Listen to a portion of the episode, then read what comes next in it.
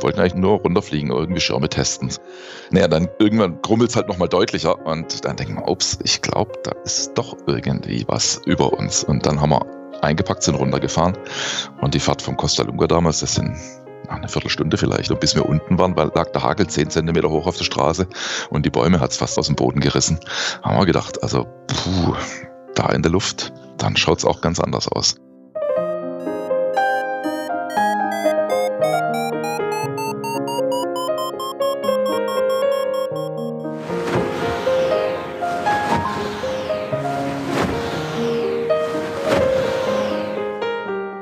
Potsglitz, der Lugleits Podcast.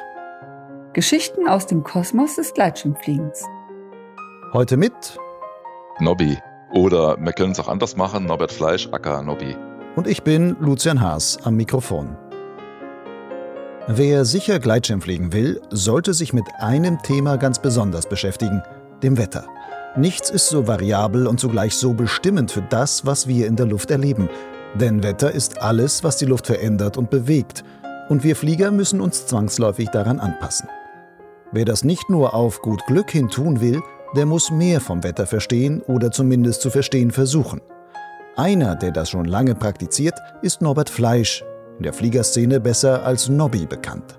Der zum Fluglehrer konvertierte Zahnarzt hat sich über seine mittlerweile knapp 25-jährige Fliegerkarriere hinweg immer tiefer in das Thema Flugmeteorologie hineingefuchst – vor drei Jahren erschien dann sein 350 Seiten dickes Buch Meteorologie, in das er all sein Theorie, aber auch Erfahrungswissen über die Wetterkunde für Gleitschirmflieger einfließen ließ.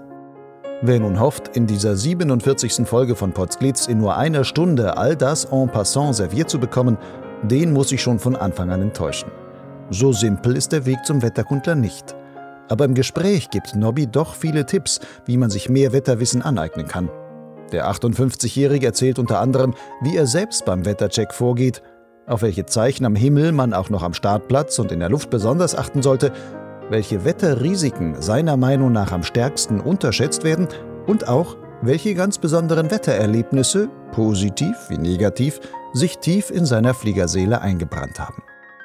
Bevor es losgeht, noch ein kurzer Hinweis. Potsglitz und der zugehörige Blog Lugleitz stehen kostenfrei im Netz, sie sind aber nicht kostenlos. Ich investiere unter anderem einiges an Arbeitszeit als freier Journalist hier hinein. Das heißt, Podcast und Blog sind Teil meiner Lebensgrundlage.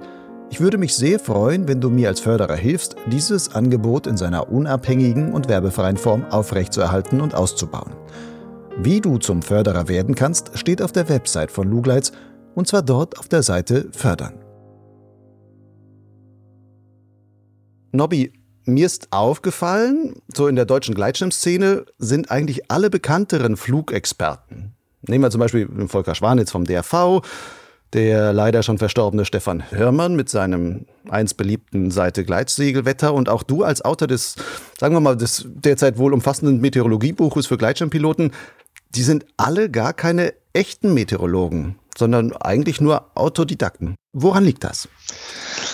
Ja, als ich mal einige Meteorologen, die ich ja dann doch zu meinen Kunden zählen darf, ab und zu mal, sowohl in Gleitschirmreisen als auch mal in Seminaren, äh, wenn ich die dann immer frage, kannst du mir mal das und das erklären? Schönes Thema ist das Mittelmeertief. Kannst du mir mal erklären, wie so ein Mittelmeertief eigentlich wirklich entsteht?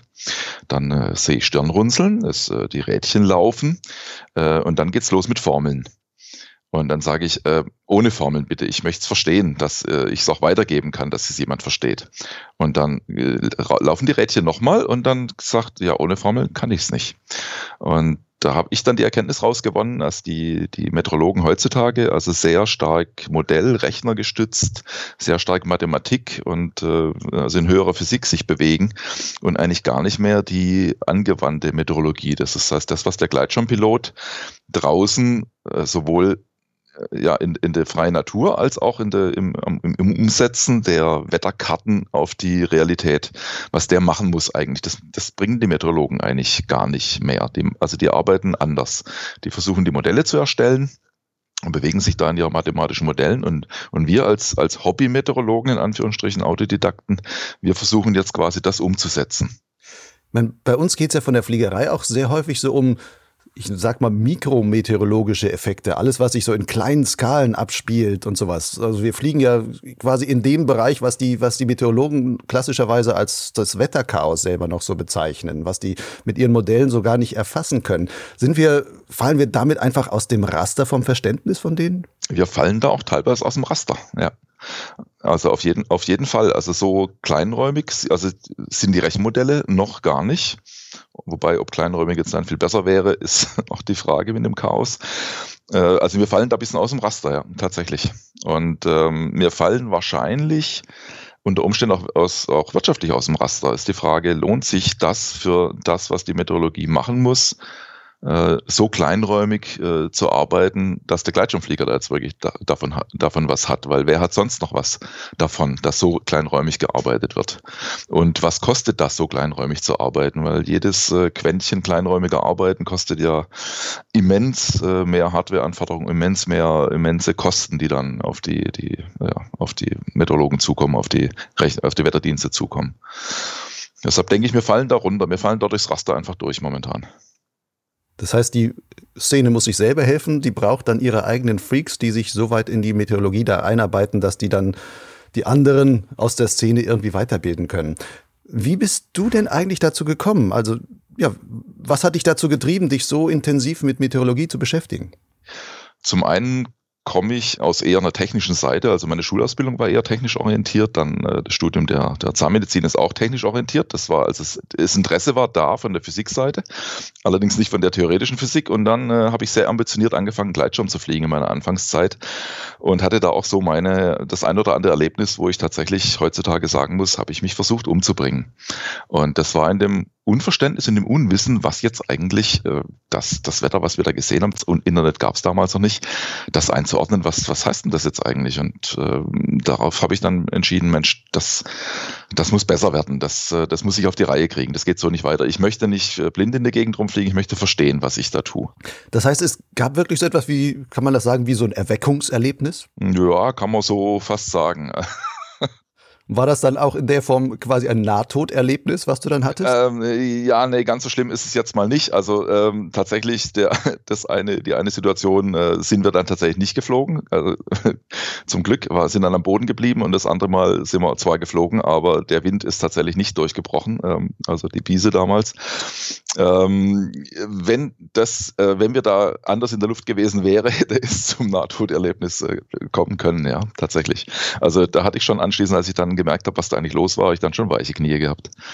Erzähl doch mal von so deinen drei heftigsten Flugwettererlebnissen, von denen du sagen würdest, du hast sie mit Glück überstanden. Einfach so die Hintergründe. Was war da los? Ja, also Hintergrund war damals ähm, äh, eine Wochenendsausflug in die Vogesen und es war traumhaftes Wetter, blauer Himmel, toll, super.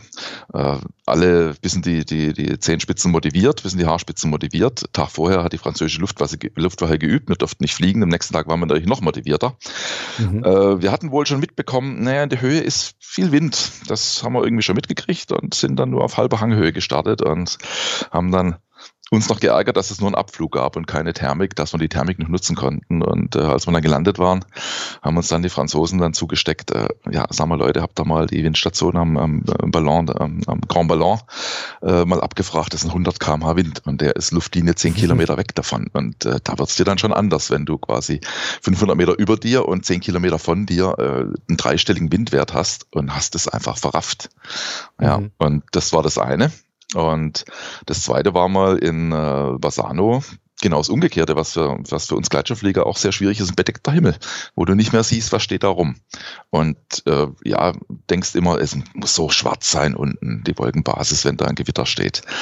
Und so schwarz war es nicht. Und dann fängt es einmal an zu krummeln. Jetzt weiß man natürlich, hinter Bassano ist auch ein Steinbruch, wo gern mal gesprengt wird. Das hört sich ähnlich an. Und wir wollten eigentlich nur noch nur runterfliegen, irgendwie Schirme testen, sonst wären wir da gar nicht hochgefahren bei dem Wetter. Aber wenn man halt so testen will, kommt man auf so blöde Ideen. Naja, dann irgendwann grummelt es halt nochmal deutlicher und dann denken wir, ups, ich glaube, da ist doch irgendwie was über uns. Und dann haben wir eingepackt, sind runtergefahren und die Fahrt vom Costa Lunga damals, das sind eine Viertelstunde vielleicht. Und bis wir unten waren, lag der Hagel zehn Zentimeter hoch auf der Straße und die Bäume hat es fast aus dem, aus dem Boden gerissen. Haben wir gedacht, also puh, da in der Luft, dann schaut es auch ganz anders aus. Also auch so bedeckter Himmel, auch eine Situation komplett verpeilt. Ja. Das heißt, du hast wirklich davon keine Ahnung gehabt in dem Moment? In dem Moment hatten wir da wirklich, wir wussten schon, naja, es ist vielleicht so ein bisschen, es könnte schauern oder sowas, aber haben gedacht, nee, die Wolken sehen nicht, sehen nicht schwarz aus von unten. Und heutzutage wird man in Regenradar reinschauen. Ja, also wir haben heute, heutzutage haben wir andere Möglichkeiten, aber das war vor 20 Jahren, da gab es keinen Regenradar, wo du gucken konntest, was überall steht, Schauerzellen rum. Wir haben es einfach sowohl in der, in der ja, jugendlichen Leichtsinn, Motivation, Übermotivation, haben wir es einfach verrafft. Ja, und gesehen haben wir es auch nicht, natürlich, durch den bedeckten Himmel. Also da haben wir schon einige Fehler gemacht am Anfang, auch in seiner, in seiner Motivation einfach, die man, die man an den Tag gelegt hat. Das war für dich dann aber auch so, ich sage jetzt mal, das Erweckungserlebnis, dass du sagst, nee, so kann es ja auch nicht sein. Genau. Also ich muss da mehr von verstehen, damit mir sowas nicht nochmal passiert oder damit mir nicht sowas mal passiert, dass ich dann wirklich sogar schon im Flug bin und dann geht das Gewitter über mir los und ich habe es nicht gemerkt. Ja, genau. Und wie hast du dir dann dein Wetterwissen selbst beigebracht? Ich meine, wenn man zu einem Meteorologen gehen, geht und dann sagt, erklär mir mal, wie das Gleitschirmwetter jetzt ist, dann haben wir ja das Problem, was wir am Anfang besprochen haben, dass die nämlich mit Formeln kommen und man dann nach fünf Minuten sagt, nee, danke schön, ähm, das brauche ich gerade nicht. Oder du guckst ein Buch über Flugmeteorologie äh, für die große, für die großen Flieger und dann steht dann über Thermik steht dann ein Dreizeiler äh, Low Level Turbulenz. Das war's. da kommst du auch nicht mit weiter. Ähm, ja, also ich hatte damals das Glück, dass äh, ähm, verzeih mir die Nennung dieses Namens in der Freifliegerszene des, äh, von Schubi. Schubi war damals schon habe bei Schubi auch gelernt. Genau, du hast bei Schubi auch okay. gelernt. Und Schubi war damals schon sehr, ähm, sehr ambitioniert im Wetter. Der hat damals schon äh, ein Seminar gehalten über die Mikrometeorologie des Gleitschirmfliegens. Vor mittlerweile, äh, als ich gelernt habe, vor 24 Jahren, hat er das schon gemacht. Und der ist ja auch, hat ja auch Physik und Mathe als Lehramt, hat er also auch einen naturwissenschaftlichen Hintergrund. Und da, da habe ich dann angefangen, mich mit dem auch zu unterhalten und war mit dem auch einige, viele, viele Male unterwegs in Europa. Und da haben wir uns tatsächlich gegenseitig dann überlegt, Mensch, wie funktioniert denn sowas. Jetzt haben wir die und die Wetterkarte. Wie kann das funktionieren? Wir haben das im Videotext. Wie können wir das zusammenbasteln? Wir haben dann ganz viel zusammen tatsächlich gemacht und da kamen dann später andere Kollegen dazu, mit denen wir das gemacht haben. Da hat man natürlich Bücher gelesen und ich habe halt immer reflektiert, habe immer war viel draußen, habe mir das, habe mir Wetterprognosen angeguckt, Wetterkarten angeguckt und habe dann das Erlebte versucht, da irgendwie zusammenzukriegen. Also es waren tatsächlich ein langer Weg, das autodidaktisch zu machen. Irgendwann wurden die Bücher besser und irgendwann kam das Internet dazu. Dann konnte man dadurch ganz andere Informationsquellen anzapfen und da war ich da allerdings dann auch schon einigermaßen fit. Aber am Anfang war ganz wichtig, dass man Leute hatte, die, die auch Spaß dran hatten und Interesse hatten und einem was erklären konnten. Das war sehr wichtig. Das heißt aber, dein Flugmeteorologiewissen, so viel Theorie auch darunter steckt, hat aber auch ganz viel mit dem Erfahrungswissen aus viel Anschauungsmaterial, immer rumfahren, immer gucken und dann immer sich versuchen, das zu erklären. Ja. Mit dem, was man gerade irgendwie an, an theoretischem Material oder an Wetterkarten oder sowas zur Verfügung hat. Ja, genau. Das, und das ist auf der einen Seite, wenn man mal so ein bisschen angebissen hat und mal ein bisschen, ähm, ein bisschen Erfolgserlebnisse damit hat, dann ist es auch sehr interessant. Also und ich habe manchmal so das Gefühl, die Leute lassen sich schnell, also viele Leute lassen sich schnell frustrieren. Es ist auch immer wieder frustrierend. Du denkst immer, du hast was verstanden und dann, äh, es ist wieder anders. Okay, dann kann man sagen, okay, ich versuche mir das weiter zu erklären und komme dann wieder zum Ergebnis, habe dann Spaß, klopfe mir auf die Schulter und sage, toll, ich wieder was verstanden oder ich lasse mich irgendwann abschrecken oder ich habe am Anfang den Spaß gar nicht. Also es ist, ich glaube, man muss so eine gewisse Anfangs ja, Anfangshürde mal überwinden und dann kann man Spaß dran haben und stellt dann fest, Mensch, ich kann sie doch verstehen und man muss wirklich immer reflektieren, wirklich das, was man draußen erlebt, das einordnen. Dann äh, wird man sehr schnell besser. Wenn jetzt heute Gleitschirmpiloten zu dir kommen, Anfänger oder vielleicht auch schon Fortgeschrittene, die aber einfach sagen, du, ich möchte mehr über Flugmeteorologie selber wissen und das lernen wollen, ähm, was würdest du ihnen oder was empfiehlst du ihnen dann, wie sie für sich dabei am besten vorgehen? Ich empfehle Ihnen natürlich Lektüre eines guten Buches, ähm, wobei ich sagen muss, Bücher, ist, äh, Bücher sind schön als Begleiterscheinung. Also aus dem Buch selber, auch nicht aus meinem Buch, lerne ich nicht übers Wetter. Ich empfehle Ihnen wirklich ähm, ein paar einfache Wetterseiten, da können wir auch noch gerne mal drüber reden, welche das dann sind. Und sag, schaut euch die jeden Tag an. Also bei mir, ich habe in meinem Browser eingestellt, dass da vier, fünf Wetterseiten, die poppen am Anfang immer auf, wenn ich meinen Browser aufmache. Und da gucke ich einfach schon mal drauf. Und dann gucke ich mal aus dem Fenster und dann versuche ich das mal auf die Reihe zu kriegen. Und äh, ich sag, überlegt euch, wenn ihr am Hang seid, guckt euch vorher die Wetterkarte an, überlegt euch, was ist denn wirklich jetzt passiert und fragt andere Leute. Und äh, empfehle ihnen auch, geht, sucht euch vielleicht mal eine Flugreise, wo jemand äh, ist, der sich mit Wetter auskennt, der, der ein Fable dafür hat, da könnt ihr was lernen. Fragt andere Piloten. Also viele Leute, viele Leute haben Wissen, aber wenn man die nicht fragt, bekommt man das Wissen gar nicht. Also es ist, man muss viel reden, man muss viel schauen. Das sind eigentlich so die zwei Sachen. Also nur Lektüre reicht mit Sicherheit nicht. Würdest du sagen, wird allgemein unter Gleitschirmfliegern eigentlich zu wenig übers Wetter gesprochen? Zumindest im Detail? Hm, würde ich mal ganz klar sagen, ja. Woran liegt das? Ich meine, eigentlich ist ja Wetter der Faktor, der ähm, also unsere Fliegerei im Grunde am meisten bestimmt, weil es ja der, auch der variabelste Faktor von allen ist. Ja, da tue ich mich tatsächlich auch ein bisschen schwer in der Erklärung. Ähm, ich wundere mich da auch immer, weil wenn man es mal von der Unfallstatistik sieht, kann man sagen, 99 Prozent aller Unfälle haben eine meteorologische Ursache. Und ähm, auf der anderen Seite bemerke ich, da ich mache schon seit, seit zig Jahren Meteoseminare, äh, bemerke ich, dass äh, die nicht sehr sonderlich gut gebucht sind, obwohl die vom Verhältnis her äh, mit Sicherheit jetzt auch nicht überteuert sind. Und da frage ich mich, woran liegt's? Und ich denke, es ist schon am Anfang tatsächlich ist es schwierig, da eine Begeisterung zu schaffen, weil am Anfang ist es so ein Berg, vor dem die Leute stehen und oh, es ist so schwierig und ich verstehe das doch nie und ähm, so werden einige aussteigen und bei einigen anderen ist es so, dass die manchmal so den Eindruck, habe ich manchmal so den Eindruck, in so einer ja, in so einer Selbsterklärungsschiene möglichst alles selbst erklären, möglichst nie jemand fragen, der sich besser mit auskennt, damit ich, damit ich mal alles selber mache, ist auch so eine, so eine Sache, die ich ab und zu an Startplätzen mal erlebe, wo ich dann denke, ja, hätte es mich ja auch mal fragen können. Hat halt keiner gemacht da tue ich mich tatsächlich äh, ein bisschen schwer in der Erklärung. Also da bin ich zu wenig Psychologe. Liegt das vielleicht auch ein bisschen oder hängt das vielleicht auch ein bisschen damit zusammen, wie Meteorologie in der Gleitschirmausbildung auch gelehrt wird? Ja, das sehe ich auch, sehe ich auch einen Punkt und da sehe ich eigentlich fast noch weniger den Punkt, wie Meteorologie im, äh, in der, Gleitsch, in der Gleitschirmausbildung, der in der normalen Pilotenausbildung gelehrt wird, weil da ist einfach wahnsinnig wenig Zeit und es ist wenig Erfahrung. Das heißt, es ist für, wenn ich in der A-Schein-Ausbildung die gesamte Meteorologie unterrichte, ist es so abstrakt, das kann eigentlich keiner aufnehmen und irgendwo einordnen. Da fehlt der Bezug. Aber wo ich ein großes Mango sehe, dass in der Fluglehrerausbildung die Meteorologie halt auch mh, hm, finde ich in meinen Augen viel zu kurz kommt und da eigentlich keine Begeisterung entsteht. Das heißt, wenn die, je mehr Fluglehrer in der Methodologie wirklich fit sind. Und ich erlebe das immer, wenn ich mit angehenden Fluglehrern rede und ich habe das ja selber auch durchgemacht und der DAV ist jetzt auch mal an mich rangetreten, da was zu ändern ähm, dass da keine Begeisterung ist. Und wenn ich keine Begeisterung über was habe und mich selber nicht gut auskenne, dann habe ich auch keine Begeisterung im Unterrichten. Das ist dann auch das ungeliebte Kind. Ich kenne viele Kollegen, die, die drücken sich drum, den Meteorunterricht zu machen, weil sie selber gar nicht sattelfest sind.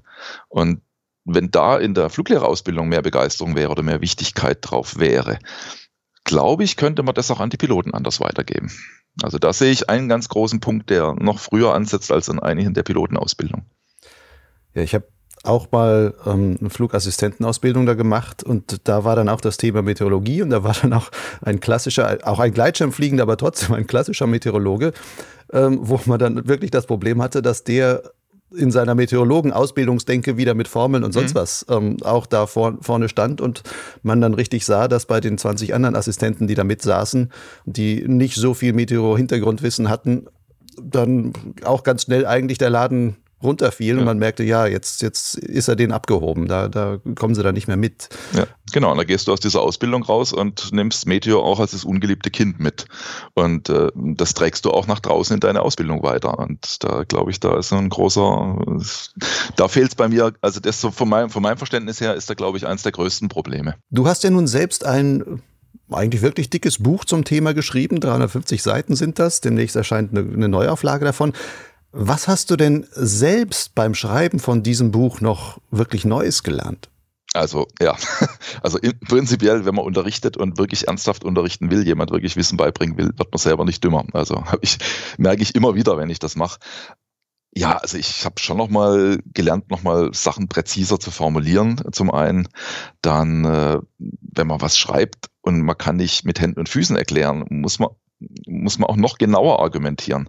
Also da habe ich einiges gelernt, dann habe ich noch viel über so großräumige Wettersachen, äh, langfristige, langfristige Sachen, diese ganzen Höhenströmungen, ähm, diese ganzen ähm, ja, wie soll ich sagen, Großwetterlagen, da habe ich noch so einiges mit dazu gelernt, wie da so einiges, einige Zusammenhänge sind.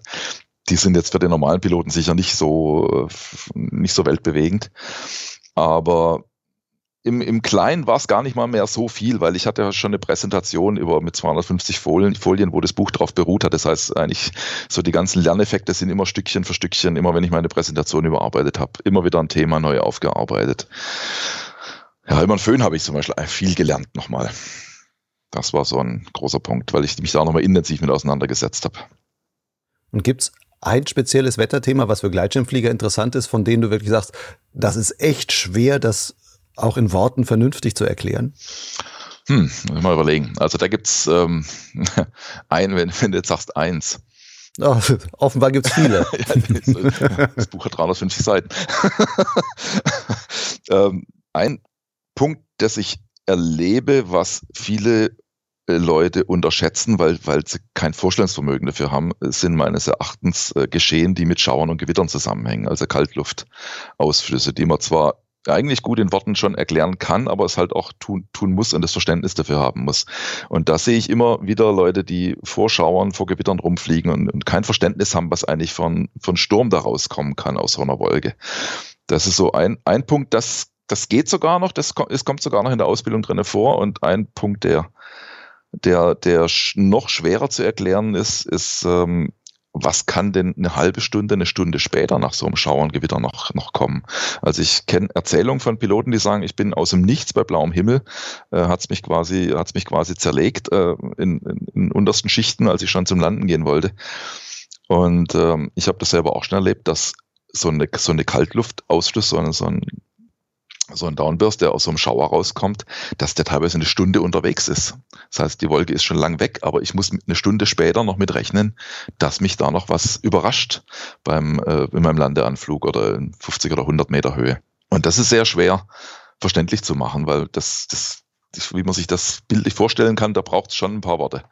Das ist aber nicht der Downburst, der die Gewitterwolke war gerade über dir, sondern das war eine ferne, genau. also entferntere genau. Gewitterwolke genau. und das braucht dann halt seine Zeit, bis sich eine ja, diese Kaltluft durch Täler halt drüber schiebt oder dann entsprechende Druckwellen auslöst, die dann irgendwann bis zu dir ankommen und da dann halt noch Sachen machen. Genau, jetzt als Beispiel, da ist eine Wolke, die ist 50 Kilometer weg und die Luft fällt dort wegen mir jetzt mit 70 Kilometer pro Stunde runter und die wird schon etwas gebremst, kommt dann irgendwann bei dir vielleicht noch mit 40 Kilometer pro Stunde an, aber dann braucht es ungefähr eine Stunde, bis es da ist bei dir.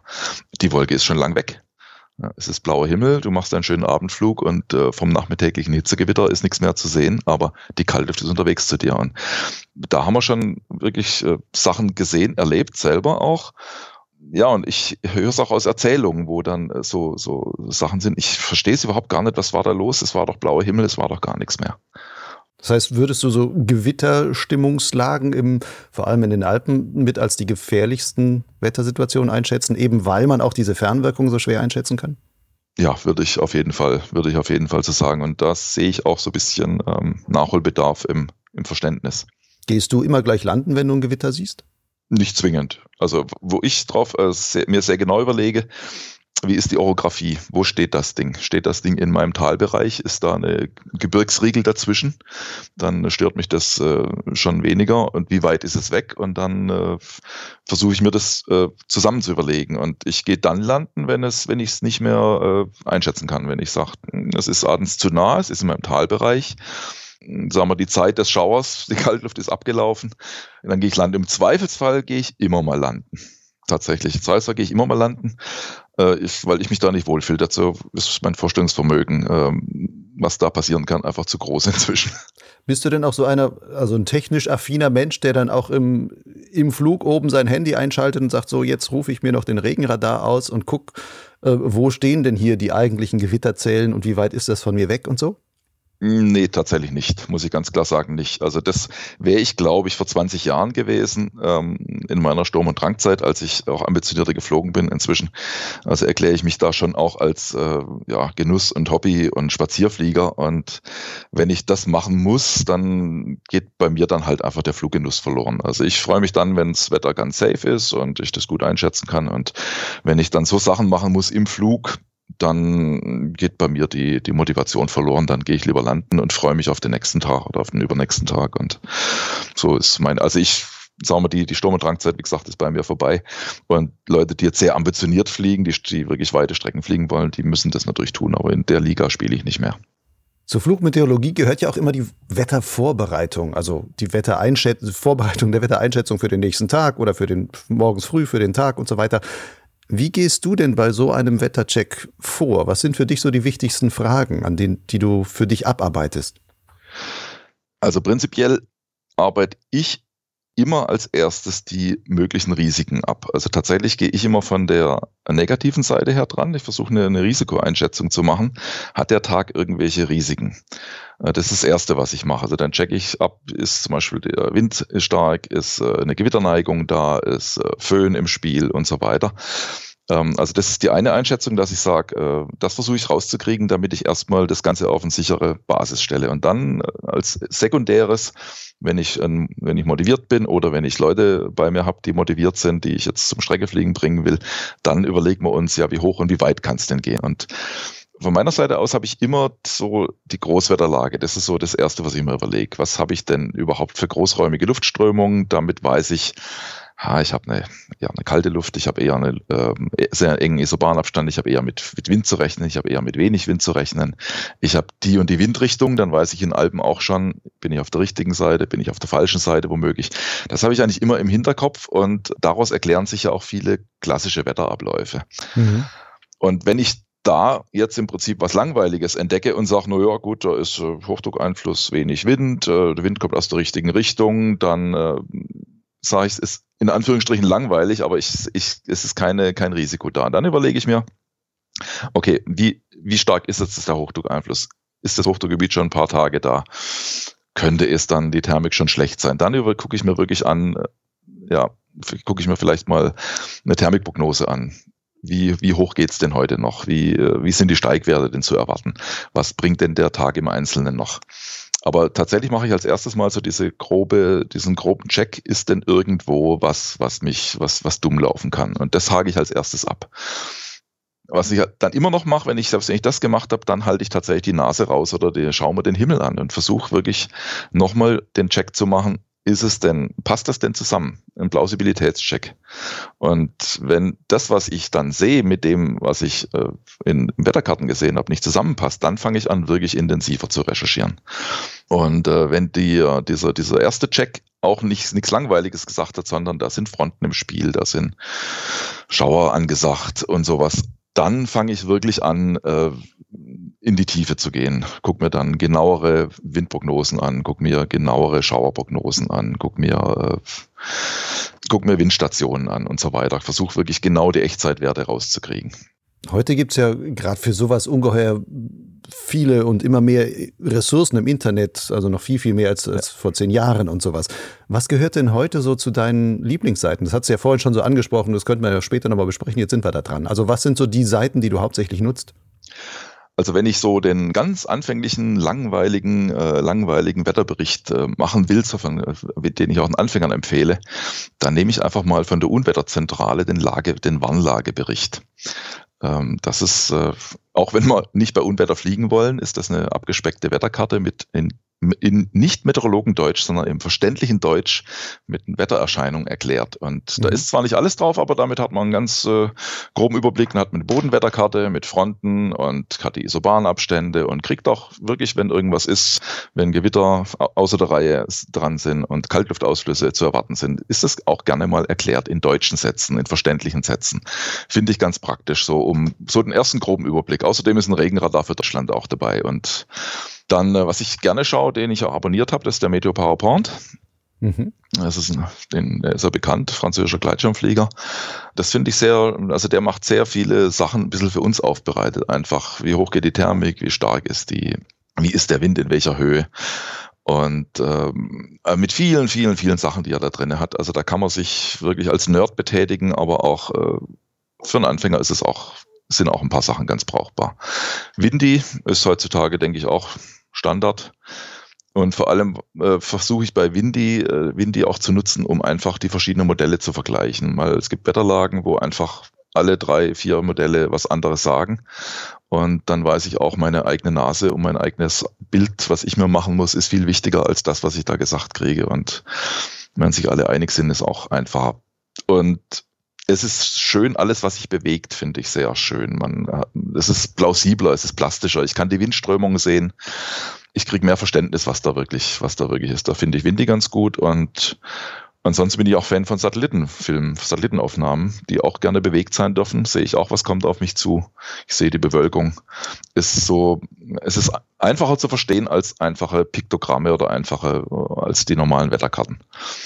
Das sind so meine Hauptseiten. Medio Blue gucke ich auch sehr gerne als in Anführungsstrichen, wenn man ihn nicht abonniert, als so ein bisschen äh, ja, erweitertes Touristenwetter, aber die haben auch sehr, sehr ähm, gute Prognosen oft. Das sind so meine Hauptseiten tatsächlich. Und ja, was gucke ich noch? Ähm, von Wetter Online, die Profikarten. Das ist eine sehr, sehr gute Frontenkarte, die da drin steckt von dem holländischen, holländischen äh, Wetterinstitut. Das sind diese ganzen Konvergenzlinien, Squall-Lines und sowas, Böenlinien sind da teilweise mit eingezeichnet. Also die ist sehr, die halte ich für sehr, sehr gut. Das eigentlich so die, sind so die wichtigsten Sachen, die ich so mache, sonst kommen wir jetzt von Hölzchen auf Stöckchen. Was wird denn von den meisten Piloten so aus deiner Erfahrung nach beim Wettercheck am häufigsten vergessen? So der Blick fürs große Ganze tatsächlich. Also ich habe oft so das Gefühl, in, aus der Unsicherheit raus wie, und aus dem noch, aus dem noch Unverständnis äh, versucht man Abkürzungen zu nehmen und versucht äh, quasi sich das Wetter möglichst äh, ja, schwarz auf weiß äh, aus äh, vorzubereiten.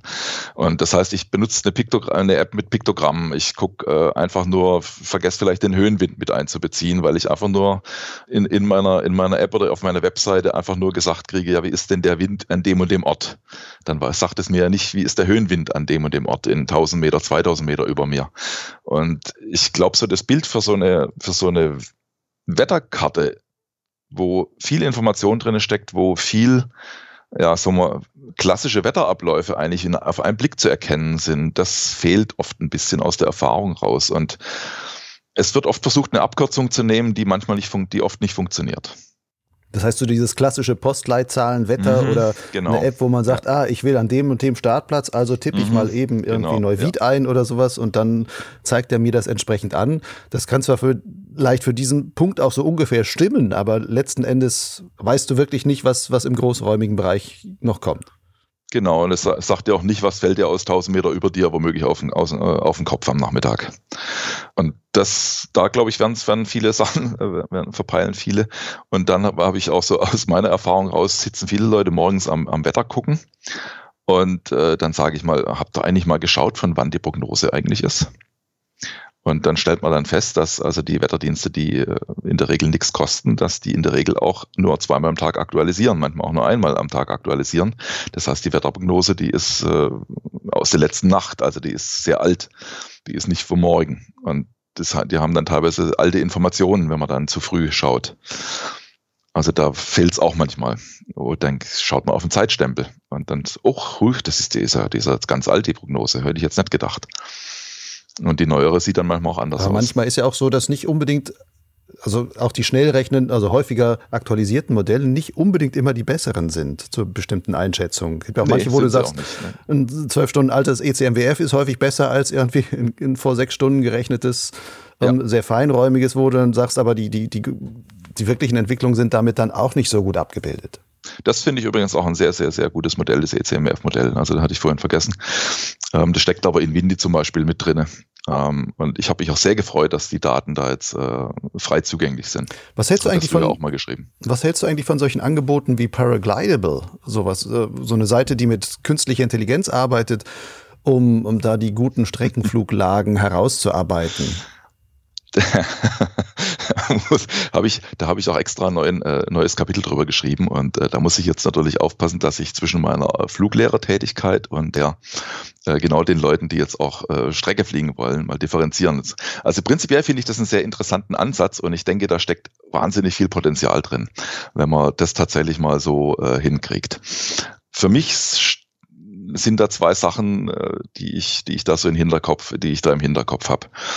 Zum einen haben wir natürlich eine ganz unterschiedliche, eine heterogene ähm, Pilotengruppe. Du hast jetzt gerade die Streckenflieger genannt und ich denke, die sind da bei Paraglidable auch, äh, vor allem wenn es ambitioniert ist, sind, auch gar nicht schlecht aufgehoben, weil Paraglidable ja sagt, ich gucke in die Historie der Wetterlage und schaue, was sind da für Strecken geflogen mhm. worden ich aus meiner Sicht, die ich jetzt eher äh, mit Hobbypiloten zu tun habe und so angehenden Streckenpiloten, also Leuten, die noch nicht sagen, ist, jeder Kilometer ist zählen nur Kilometer, die also eher bei ähm, gemäßigteren, bei, wir haben es dann Gourmet-Thermik-Bedingungen genannt, äh, die auch die schön fliegen wollen, nicht ambitioniert fliegen wollen, die also kein, kein, kein, kein Sport draus machen wollen, also kein, keinen Vergleich draus machen wollen, die also nur zum eigenen Genuss fliegen.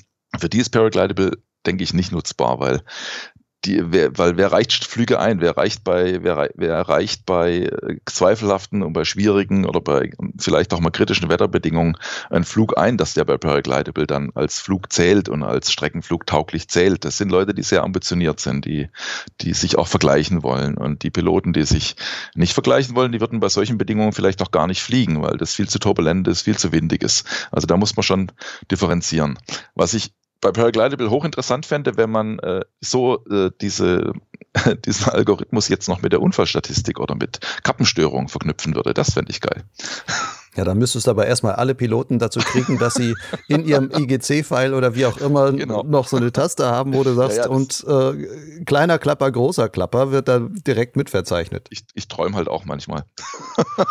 100 Meter aber, Höhenverlust war genau. allein durch die Kappenstörung bedingt. Also sag mal, ich beobachte Paraglidable schon, also jetzt seit es gibt, immer wieder in den Wochen, in denen ich unterwegs bin und dann irgendwo bin und dann schaue ich mal, wie sind denn die Bedingungen vor Ort und was würde denn Paraglidable jetzt sagen? Und dann äh, erlebe ich halt schon oft, dass so Bedingungen sind, wo man denkt, als, sagen wir mal, als Normalpilot sollte man jetzt nicht fliegen. Und Paraglidable sagt grün und man sieht auch tatsächlich den einen oder anderen eine Strecke einreichen. Da muss man einfach sagen, also wer weiß, was er tut und wer weiß, was er kann und wo er hin will, für den ist Paraglidable mit Sicherheit äh, hilfreich. Für die anderen würde ich Paraglidable sagen, wenn Paraglidable sagt, es ist nicht fliegbar, dann ist es. Das der, der Schluss, der gilt eher. Also ich sehe das, also ich betrachte das ein bisschen differenziert, aber ich finde es einen sehr interessanten Ansatz und ich würde mich freuen, wenn das noch besser wird. Wo ich dieses Tool interessant finde, ist weniger für die, sagen wir, den aktuellen Tag das zu gucken, sondern einfach wirklich nur so als Überblicksding mhm. die Entwicklung der nächsten Tage. Wenn du siehst, äh, es bleibt immer alles in Rot, dann ja. weißt du, ja, genau. es ist wahrscheinlich nicht. Und wenn du siehst, da kommen fünf grüne Tage am Stück und da sind jetzt die ganzen Alpen sind grün oder sowas, ähm, das könnte sich vielleicht lohnen, darüber nachzudenken, ob ich in die Alpen fahre oder sowas. Also das wirklich so als Entscheidungshilfe für so ein bisschen Vorplanung. Zu, ja, genau so, so würde ich es auch interpretieren. Dass man wirklich sagt, okay, wenn das jetzt als rot ist, dann äh, kannst du eigentlich ziemlich sicher sein, dass du es vergessen kannst. Und wenn es grün ist, dann lohnt sich auf jeden Fall nachzugucken, für wen ist es denn jetzt grün? Und dann werden die einen sagen, ja geil, wir kriegen die tollen Tage. Und die anderen sagen, ja, ja leider nur Tage für die Cracks. Aber ähm, genau so würde ich es auch sagen. Also man sollte es auf gar keinen Fall so einfach nehmen und sagen, ha, es ist der Tag grün, äh, ja super, wir gehen jetzt fliegen. Äh, die Abkürzung geht auch wieder nicht. Unter Fliegern gibt es ja so einen viel zitierten Spruch, der immer heißt, das Wetter wird vor Ort gemacht auf gewisse Weise stimmt das ja auch. Du ja. sagst, man sollte auch immer gucken, was ja. da ist. Worauf achtest du, wenn du so morgens quasi vor dein, aus dem Fenster guckst und sowas? Was sind so die Sachen, wonach du schaust, um zu sagen, hm, wie schätze ich den Tag ein und passt das einigermaßen zu dem, was ich gehört habe, wie er werden soll? Hängt es dadurch davon ab, in welcher Region ich unterwegs bin. Also im Flachland mit Sicherheit wird man da andere Sachen äh, gucken als in den Alpen. Äh, ich habe jetzt heute, äh, vorhin schon gesagt, äh, heute Morgen aus dem Fenster rausgeguckt und ich wohne ja in Marburg. Marburg ist ein Tal, Flusstal und da ist mir wieder aufgegangen, genau heute ist wieder so ein Tag, äh, das würde ich auf jeden Fall in den in, äh, in Alpen und äh, in, in, in Tallagen würde ich das auf jeden Fall mal den Blick in den Himmel bewerten wollen. Heute ist nämlich Nebel hier in Marburg und gestern war eine klare Nacht und das ist dann gut so, wenn nach einer klaren Nacht im Winter Nebel ist. Das gehört sich nämlich so, wenn Hochdruckeinfluss ist, der Boden kann abstrahlen, äh, die Luft kühlt sich ab, es entsteht Nebel. Wenn ich jetzt äh, heute Morgen jetzt keinen Nebel hätte, vor allem wenn ich in, Al in einem Alpental wäre und ich hätte an so einem Tag keinen Nebel, dann hätte ich äh, ein Fragezeichen. Man hätte gesagt, ja Mensch, was, wieso ist der Nebel weg? Und zu, ich sag mal, 70, 80 Prozent hat dann der Föhn, die Bohrer oder wie auch immer man den Wind nennen will, den Nebel weggeblasen. Also zum Beispiel eine Sache, die ich immer checke, ist denn in den, wenn eine Wetterlage wäre für Nebel, ist der denn auch da oder ist der nicht da? Dann würde ich immer, wenn ich auf der Alpen-Südseite mich befinde, würde ich schauen, wie ist denn die Himmelsfärbung? Ist die denn tiefblau, fernsichtig? Dann kommt nämlich der Wind wahrscheinlich aus der falschen Richtung, nämlich aus Norden und ist sehr fernsichtig und sehr aerosolarm. Dann muss ich mit Nordföhn, Bora, Mistral rechnen. Also das sind so Sachen, die man äh, die man relativ schnell rauskriegt. Dann schaue ich mir die Wolken an. Natürlich, wenn ich welche habe, wie schnell sind die? Äh, vor allem gucke ich mir diese klassischen Gewitteranzeiger an, diese Schäfchenwölkchen, wenn die morgens am Himmel sind. Mhm. Dann weiß ich auch schon, ja, es ist zwar kein Gewitter vorhergesagt, aber wenn ich Schäfchenwölkchen morgens am Himmel habe, dann kann ich in Alpen mit fast hundertprozentiger Sicherheit irgendwo mit dem Gewitter rechnen am Mittag, auch wenn da in der Prognose nichts drin ist. Dann würde ich sagen, ist das, was jetzt tatsächlich passiert ist, wahrscheinlich aussagekräftiger als das, was im Wetterbericht drinnen steht. Das wären so drei ganz wesentliche Punkte, die ich zum Beispiel mal gucken würde dann gucke ich, ja, vor dem ersten Kaffee ist denn irgendwo Wind, wo keiner sein sollte. Gilt vor allem auch wieder in den Alpen, äh, wenn ich morgens wenn ich morgens im Tal keinen Wind haben sollte oder noch Bergwind haben sollte. Und das ist nicht da. Also ich versuche eigentlich immer, mir für die Region, in der ich mich befinde, eine Normalität mir zu überlegen. Also wenn man mal ein paar Tage irgendwo war oder mal ein paar Wochen irgendwo war, dann weiß man, was eigentlich zu welcher Tageszeit normal ist an, an Wind zum Beispiel. Das war allem in den Alpen. Und wenn das abweicht, mhm. egal zum Positiven oder zum Negativen, dann positiv könnte ja sein, ist es weniger Wind, als ich eigentlich denke. Das muss aber nicht positiv sein. Es ist ja trotzdem irgendeine Wettererscheinung, hat diesen Wind ja jetzt blockiert oder geändert. Also vielleicht kommt dann der Wind gleich aus einer ganz anderen Richtung. Und da versuche ich dann zu hinterfragen, warum ist das denn jetzt anders? Also so von der Normalität ausgehend, was ist denn anders? Das ist das jetzt am Morgen. Gibt es auch sowas, oder hast du für dich so Routinen, dass du sagst, auch im Laufe des Tages so alle halbe Stunde mache ich für mich nochmal so einen Plausibilitätscheck oder sowas? Also, dass das wirklich so im Hinterkopf abläuft? Ja, klar. Schauen wir die Wolkenentwicklung an, schauen wir in Alpen die Talwindentwicklung an. Wie, wie nimmt das zu? Passt das denn, passt das denn zusammen? Äh, kommen die Wolken wesentlich schneller? Fallen die, fallen die nicht mehr zusammen, obwohl es angesagt war, sie sollten zusammenfallen? Also, das checke ich eigentlich die ganze Zeit. Also, das nicht nur, im Prinzip nicht nur jede halbe Stunde. Das geht eigentlich so, diese Rädchen, die laufen eigentlich dauernd, dass ich ich mir den, den Himmel und das alles anschaue. Ja. Also da verlasse ich mich nicht, nicht auf äh, ne, mein, nur mein morgendliches Ding, da gucke ich dann halt tatsächlich nochmal. Sind die Wolken mächtiger geworden, als, sie, äh, als ich gedacht habe? Oder sind sie nicht mächtig geworden? Ist die Wolkenbasis äh, ordentlich angestiegen? Ist sie nicht angestiegen? Bewegen sich die Wolken jetzt auf einmal doch schnell oder werden sie vom Hang weggeblasen? Äh, das kontrolliere ich im Prinzip immer.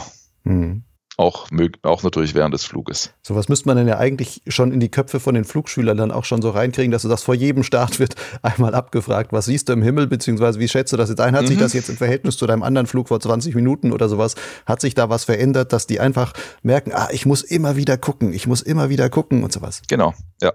Tatsächlich müsste das in die Köpfe rein. Und ich habe da jetzt tatsächlich sagen, habe ich in der neuen Auflage da auch nochmal versucht, so diesen, so einen, diesen, diesen Check, also quasi so einen zehn, zehn Punkte äh, Check, äh, wann ist, wann ist äh, gutes Wetter, habe ich eh schon mal gehabt, aber jetzt habe ich nochmal so ein paar Wetterklassiker zusammengeschrieben und sagt, okay, wenn du die wenn du die Klassiker siehst oder da bestimmt ganz klassische Abläufe, dann heißt das das und das zum hohen Prozentsatz, dass man die schon mal einfach als Mustererkennung abgreift, ohne, ohne jetzt ein tieferes Verständnis entwickeln zu müssen. Und äh, tatsächlich ist es so, wer einen Tag am Startplatz ist und sich wirklich nicht einfach nur mit Smalltalk beschäftigt, der ist, selbst wenn er nicht geflogen ist, ist er abends müde, weil er die ganze Zeit eigentlich geguckt hat. Äh, kann ich fliegen, kann ich nicht fliegen, wie hat sich denn entwickelt? Und auch wenn die Entscheidung war, ich fliege nicht, bin ich trotzdem abends müde, weil ich die ganze Zeit mich beschäftigt habe. Dein Hirn musste ständig Entscheidungen treffen, nicht zu fliegen. Ist ja auch anstrengend. Genau, musst du ständig Entscheidungen treffen, nicht zu fliegen. Oder dann zum Beispiel auch die Entscheidung zu treffen, so, jetzt passt, jetzt ist die Basis hoch genug, der Wind passt, jetzt kann ich auf Strecke gehen. Ja, das ist genau im Prinzip die Piloten, die auf Strecke gehen wollen, müssen diese Entscheidung ja auch ständig fällen. Passt das noch? Hat sich die, wie hat sich die Wolkenentwicklung äh, verändert? Äh, kann ich da hier rüberfliegen oder ist die Basis da drüben zu niedrig oder ist da abgeschattet? Also das hat viel mit Beobachtung den ganzen Tag über zu tun. Nun beobachtest du ja schon seit vielen, vielen Jahren das Wetter. Und dann lass uns doch mal so ein bisschen versuchen, zumindest in die Zukunft zu schauen. Das heißt Thema Klimawandel und so. Was siehst du oder was hast du in diesen 20 Jahren selber schon an wirklichen Veränderungen so bemerkt, wo du sagst, das sind Veränderungen, die uns Flieger wirklich betreffen? Also eine ganz äh, wichtige, was die Alpenfliegerei betrifft, die Talwinde haben zugenommen. Also letzten, seit ich angefangen habe, in den Alpen zu fliegen vor mittlerweile 24 Jahren, haben die Talwinde wirklich signifikant zugenommen. Also als Beispiel, ich bin leidenschaftlicher äh, Südfrankreich-Flieger und äh, früher sind wir da um fünf auf den Startplatz gefahren und um halb sechs gestartet. Heutzutage fahren wir um sechs auf den Startplatz und starten manchmal um sieben. Es ist also ganz erheblich, wie die Talwinde zugenommen haben. Und ich das ist jetzt abends um sieben, nur zum, zur Einordnung. Das ist abends, genau, abends zur Einordnung, genau. Und auch in Slowenien, was eigentlich einen eher schwachen Talwind hat, sind auch in den letzten 20 Jahren die Talwinde stärker geworden. Auch in Südtirol, ich habe mit einigen Piloten in den Alpen oder mit vielen Piloten auch gesprochen, die in den Alpen unterwegs sind, die bestätigen das aus ihren Gebieten, dass die Talwinde zugenommen haben. Und das ist auch natürlich eine Folge des Klimawandels. Wir haben weniger Gletscher, wir haben früher schneefreie Flächen und das heißt, das alpine Hitzetief entwickelt sich stärker und damit kriegen wir verstärkte Talwinde. Das führt zu geänderten Luft- und Lehsituationen. Das führt dazu, dass manche ja, Strecken schwieriger zu fliegen sind, vielleicht auch gar nicht mehr zu fliegen sind, weil sie im, im Lee des um, zu kräftigen Talwindes geraten. Und das ja, schränkt unter Umständen halt auch das, unser Flugfenster irgendwann auch ein. Zumindest in bestimmten Gebieten. Also das ist eine Sache, die, die ist mir ganz deutlich aufgefallen. Das heißt, wir kriegen irgendwann solche Verhältnisse, wie vielleicht mancherorts schon in Spanien ist, wo du sagst, weißt du was, mittags brauchst du erst gar nicht versuchen auszupacken, dich bläst es eh davon. Das könnte in bestimmten Gebieten so kommen, ja. Das würde mich nicht wundern. Also in bestimmten teilwindstarken Gebieten wird es dann so sein. Ähm, das Zweite, was ich so bemerkt habe, dass wir ähm, zunehmend solche, Stab also stabilen Wetterlagen kriegen. Also stabil meine ich jetzt nicht mit atmosphärisch stabil, sondern lang andauernd. Mhm. Also Wetterlagen, die einfach mal über, über zwei Wochen, drei Wochen, vier Wochen, sechs Wochen, acht Wochen Bestand haben. Und das hat man die letzten Jahre jetzt verstärkt mit dem Skandinavien hoch äh, da auch zu verzeichnen gehabt, äh, dass dann praktisch die Leute, die im Hochdruckgebiet waren, ewig lang schön Wetter, Trockenheit hatten, diese, diese krassen Thermiken mit Das Devils, wo du ja auch dankenswerterweise einen Artikel geschrieben hast. Und auf der anderen Seite nebendran, neben diesem schönen Wetter natürlich auch lang andauernd schlechtes Wetter, dass dann zum Beispiel teilweise Südfrankreich äh, reihenweise sehr starke Niederschläge gekriegt hat, sehr viel Schauer, Gewitter, äh, das dann halt auch lang andauernd. Und diese Wetterlagen scheinen, das sind sie auch so, das scheint auch von Meteorologen bestätigt zu sein, so was ich, was soweit meine Recherche reichte, äh, dass diese Wetterlagen öfters kommen, also diese sogenannten meridionalen Wetterlagen, dass sich die Strömungsmuster nicht, nicht mehr so schnell ändern. Die stellen sich dann ein und dann bleiben sie länger. Ist das jetzt aus Fliegersicht was Schlechtes oder was Gutes? Je nachdem, wo du bist. Das kann, wenn du in dem Bereich bist, wo du gutes Flugwetter hast, natürlich super sein. Dann hast du mal sechs Wochen lang äh, tolles Wetter. Wenn du im schlechten Wetter bist, es ist halt dumm gelaufen. Also es könnte, wenn jemand in seiner Urlaubsplanung flexibel ist, äh, natürlich gut sein, dass man das dann längerfristig einschätzen kann und da seinen Urlaub danach richten kann. Speziell aber, wenn ich jetzt so zum Beispiel diese Trocken, Trockenheit nehme, dann würde ich sagen, ist es aus Fliegersicht eher nicht so gut, weil das einfach zu sehr, sehr, sehr sportlichen Bedingungen, vor allem unten raus, vor allem die, die untersten 100, 200 Meter der Thermik führt. Und das äh, ist dann, wenn das mal wochenlang äh, hat, äh, Bestand hat, dann ist es halt so, da kannst du morgens vor der Thermik fliegen und dann wieder abends, wenn sich alles beruhigt hat, aber kannst du den Nachmittag, den Mittag kannst du dann knicken und das ist natürlich aus Fliegersicht dann doof. Hast du deine eigene Art der Fliegerei dahingehend schon ein bisschen umgestellt oder fliegst du heute einen ähm, Schirm mit kleinerer Fläche oder sonstiges? Mm, nö, das würde ich gar nicht sagen. Also das, ich fliege eigentlich eh tendenziell eher, eher Mitte bis oben belastet. Und da ich ja äh, nicht der allerleichteste bin, äh, per se äh, bin ich, da die großen Schirme sowieso immer ein bisschen schneller sind, eigentlich da nicht benachteiligt. muss ich, muss ich mal so, so sagen. Nee, mache ich also tatsächlich nicht. Also das würde ich vielleicht machen, wenn ich jetzt irgendwo an der Küste unterwegs wäre, aber da ich eigentlich lieber Thermik fliege, denke ich mir dann jetzt, wenn so viel Wind ist, dass ich zum Thermikfliegen äh, ein kleiner, eine kleinere Fläche brauche, äh, um nach vorwärts zu kommen, dann würde ich sagen, ist es halt kein Flugtag für mich. Dann, dann lasse ich es. Ja. Aber im Schnitt würdest du sagen, der Klimawandel macht das Gleitschirmfliegen nicht leichter. Genau, ja, würde ich auf jeden Fall mal so sehen. Also man muss, man muss da ein paar Sachen umdenken, ja. Also es werden dann vielleicht einige Gebiete gewinnen. Also ich denke mal zum Beispiel könnte aufgrund der, der, der Talwindsituation könnten dann halt Talwindschwache, Talwindschwache Gebiete könnten dann äh, zu den Gewinnern zählen dann letztendlich. Und die, zum Beispiel? Einfach nur, um das ein bisschen ein, einordnen zu können? Zum Beispiel Slowenien könnte da zum Beispiel eher zum Gewinner werden, weil Slowenien halt noch eher schwache Talwinde hat und die dann halt nicht so störend sind. Und äh, jetzt wegen mir, äh, wenn du jetzt Südfrankreich nimmst, das, das Inneralpin, äh, Durance, äh, Ubaital und so weiter, wo eh schon sehr starke Talwinde herrschen, die könnten dann zu Verlierern werden, weil du dann mittags einfach, äh, so wie du im Talwind bist, einfach rückwärts fliegst. Und deshalb auch noch bis ja, spät in August oder in September rein. So könnte man es mal, könnte man mal sagen. Also da werden, wird sich vielleicht die, äh, ja, werden sich die Reiseziele vielleicht noch ein bisschen ändern. Oder die Mittagspausen länger werden und oder. Gleichzeitig hieße das aber auch, eigentlich bräuchten wir noch besseres Wetterverständnis wieder bei den Menschen, weil die ähm, diese vielleicht größeren Extreme, die mit dem Klimawandel damit einhergehen, auch die größeren Extreme im selbst in einem Tagesverlauf, wo du halt sagst, es fängt ganz schwachwindig an, ist aber mittags brüllt es und abends wird es dann wieder schwach und ja. sowas, ähm, dass die das eigentlich wirklich lernen können, das noch viel besser einzuschätzen, beziehungsweise ähm, für sich vorherzusehen und wirklich sagen, pass mal auf, um 11 Uhr gehe ich landen und pack ein und vor 17 Uhr fahre ich da garantiert nicht mehr wieder hoch. Ja, genau, ja, ist so. Also dazu bräuchte man halt genau dieses äh, bisschen Verständnis halt auch, wieder sind wir wieder dabei, man muss es halt, man muss sich der, der, der Arbeit stellen und da Verständnis dafür entwickeln.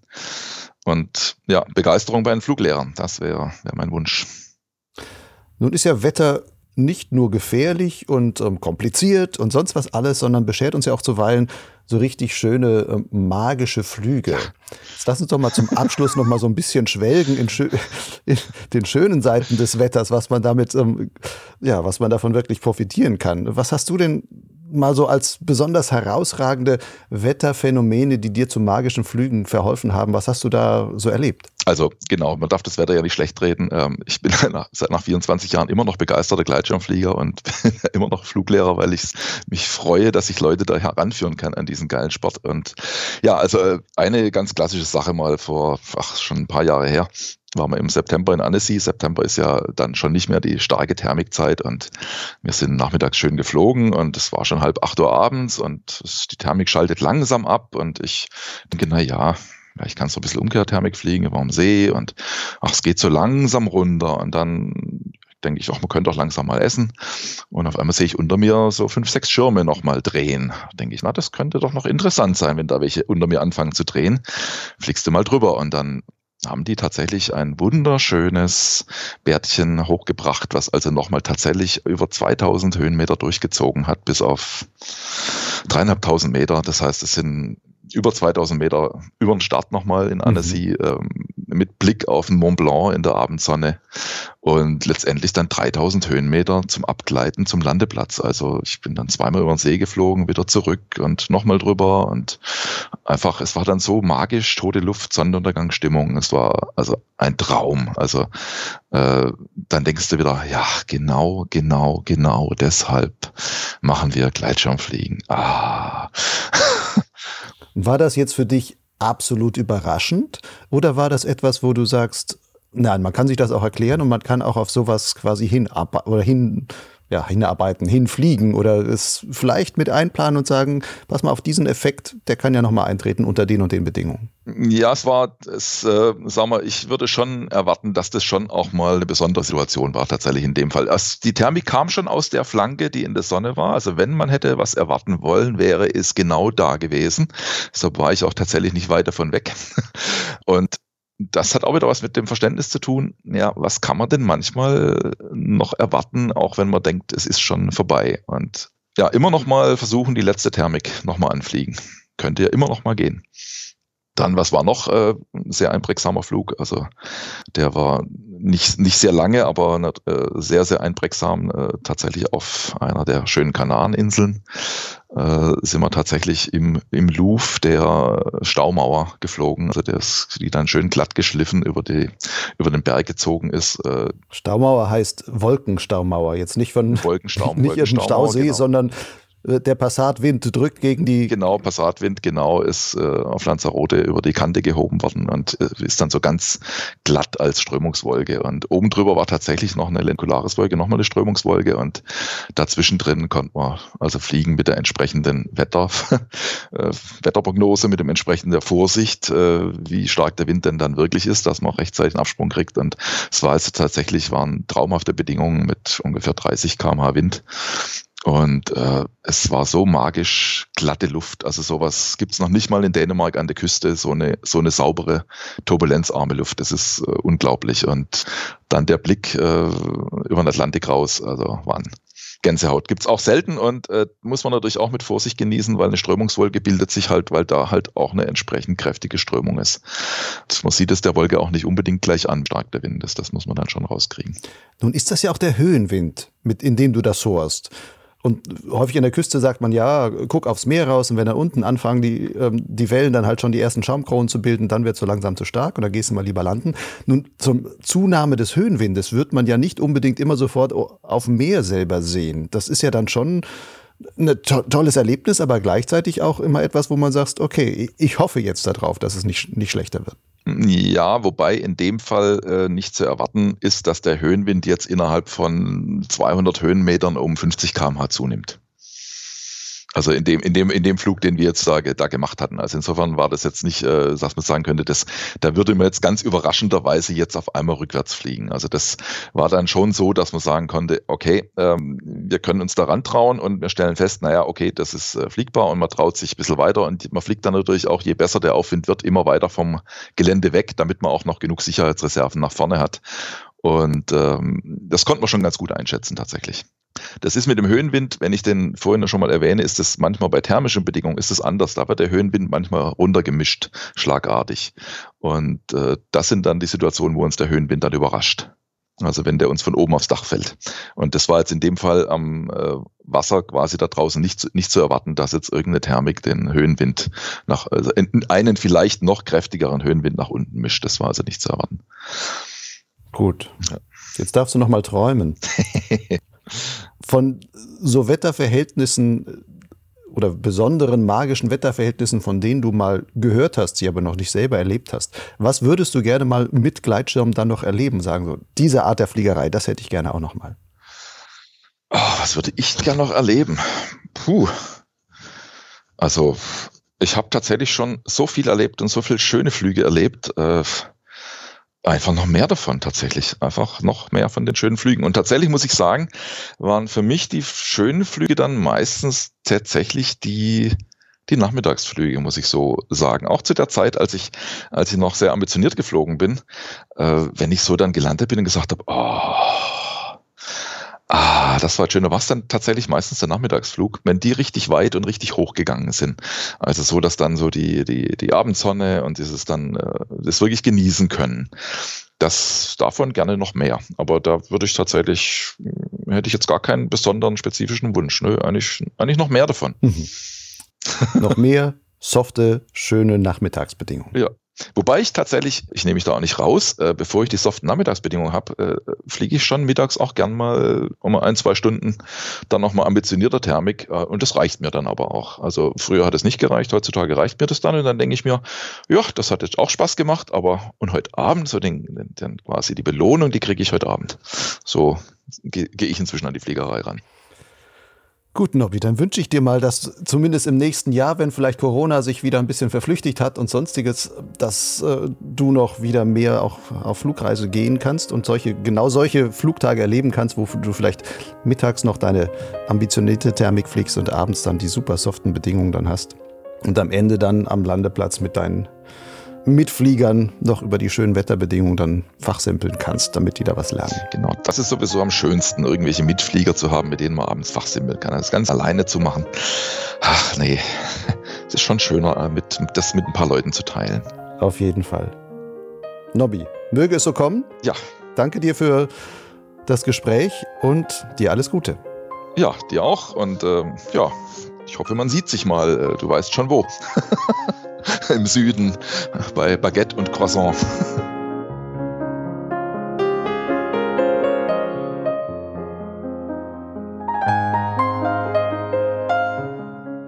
Das war Norbert Fleisch, aka Nobby, im Gespräch mit Lucian Haas.